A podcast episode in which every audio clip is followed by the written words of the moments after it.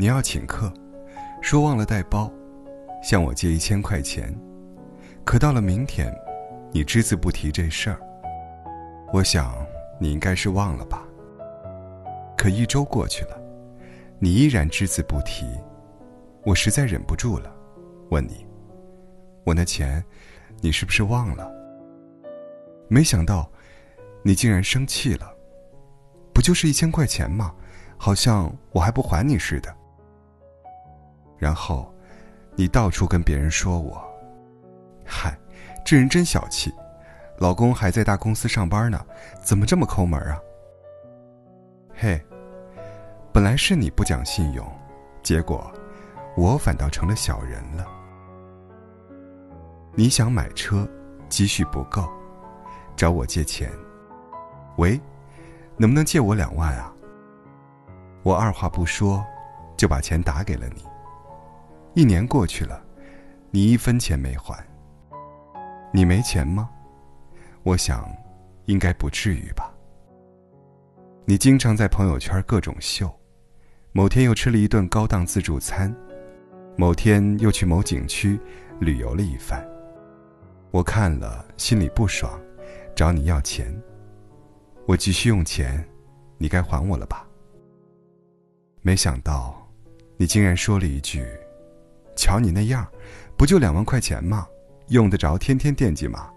真是醉了。”嗨，借钱的成了孙子，欠钱的倒成了大爷。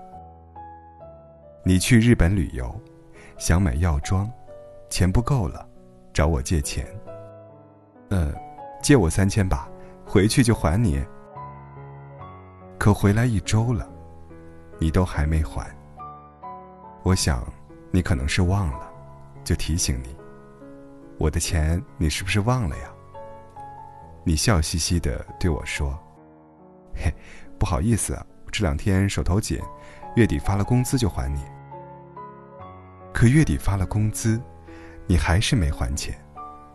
于是我忍不住再次问你。我的钱，你是不是忘了呀？没想到，你居然还生气了。你这人怎么这样啊？不就三千块钱吗？三天两头来催，有这必要吗？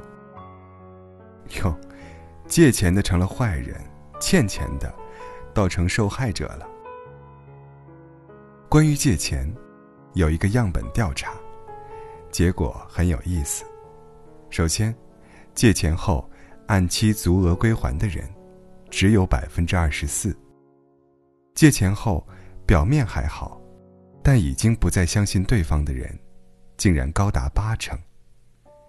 最后，有百分之七点二的人，选择了断绝关系。看完这个调查，我觉得有句俗话，说的特别对：借钱给别人，等于花钱买仇人。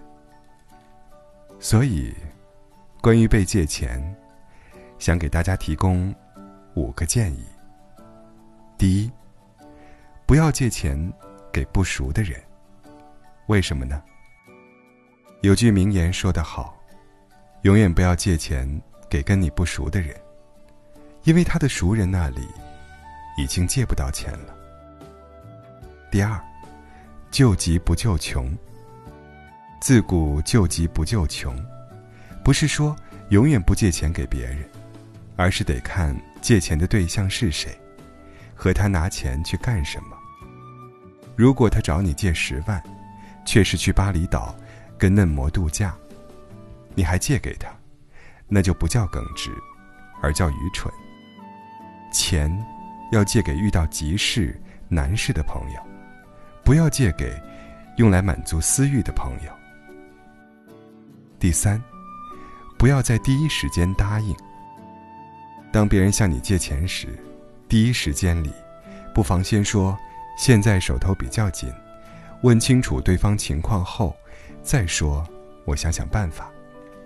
也就是说，先不说同意，但也不拒绝，给自己争取一个缓冲考虑的时间。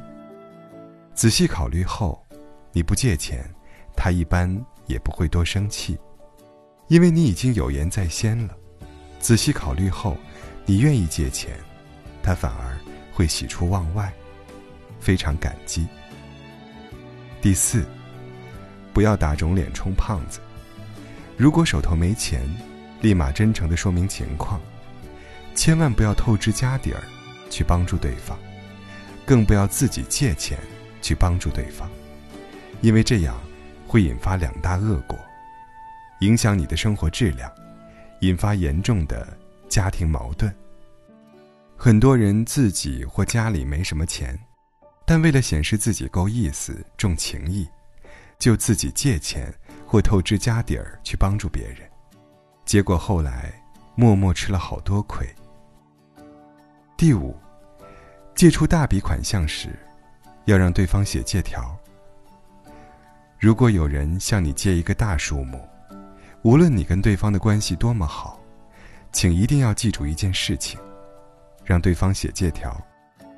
你可以委婉又很直接的表达：“我老公或者老婆不太放心。”所以想让你写个借条。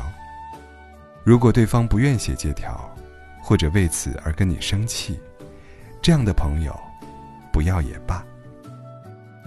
关于向别人借钱，我也想提供四个建议。第一，不要借别人的钱来满足自己的私欲。主持人鲁豫有句话说得好：“我从来没有向别人借过钱。”对于借钱这事儿。我非常不明白，为什么要借钱呢？你有多少钱就干多少钱的事儿，你有多少钱就过多少钱的日子。朋友没有义务拿他的钱来帮助你改善生活。第二，借钱要遵守借钱规则，说清楚借钱原因，要借多少，什么时候还，三要素，一个不能少。写好书面借条。还钱时加上利息，对方要不要是另一码事。第三，不能按时还款，提前说明情况。还款期限到了，如果你不能按时足额还款，一定要提前向朋友说清楚，先真诚的道歉，再向朋友争取分期还款或延期还款。第四，对方不借，不要记恨。为什么不要记恨呢？因为对方没有义务借钱给你。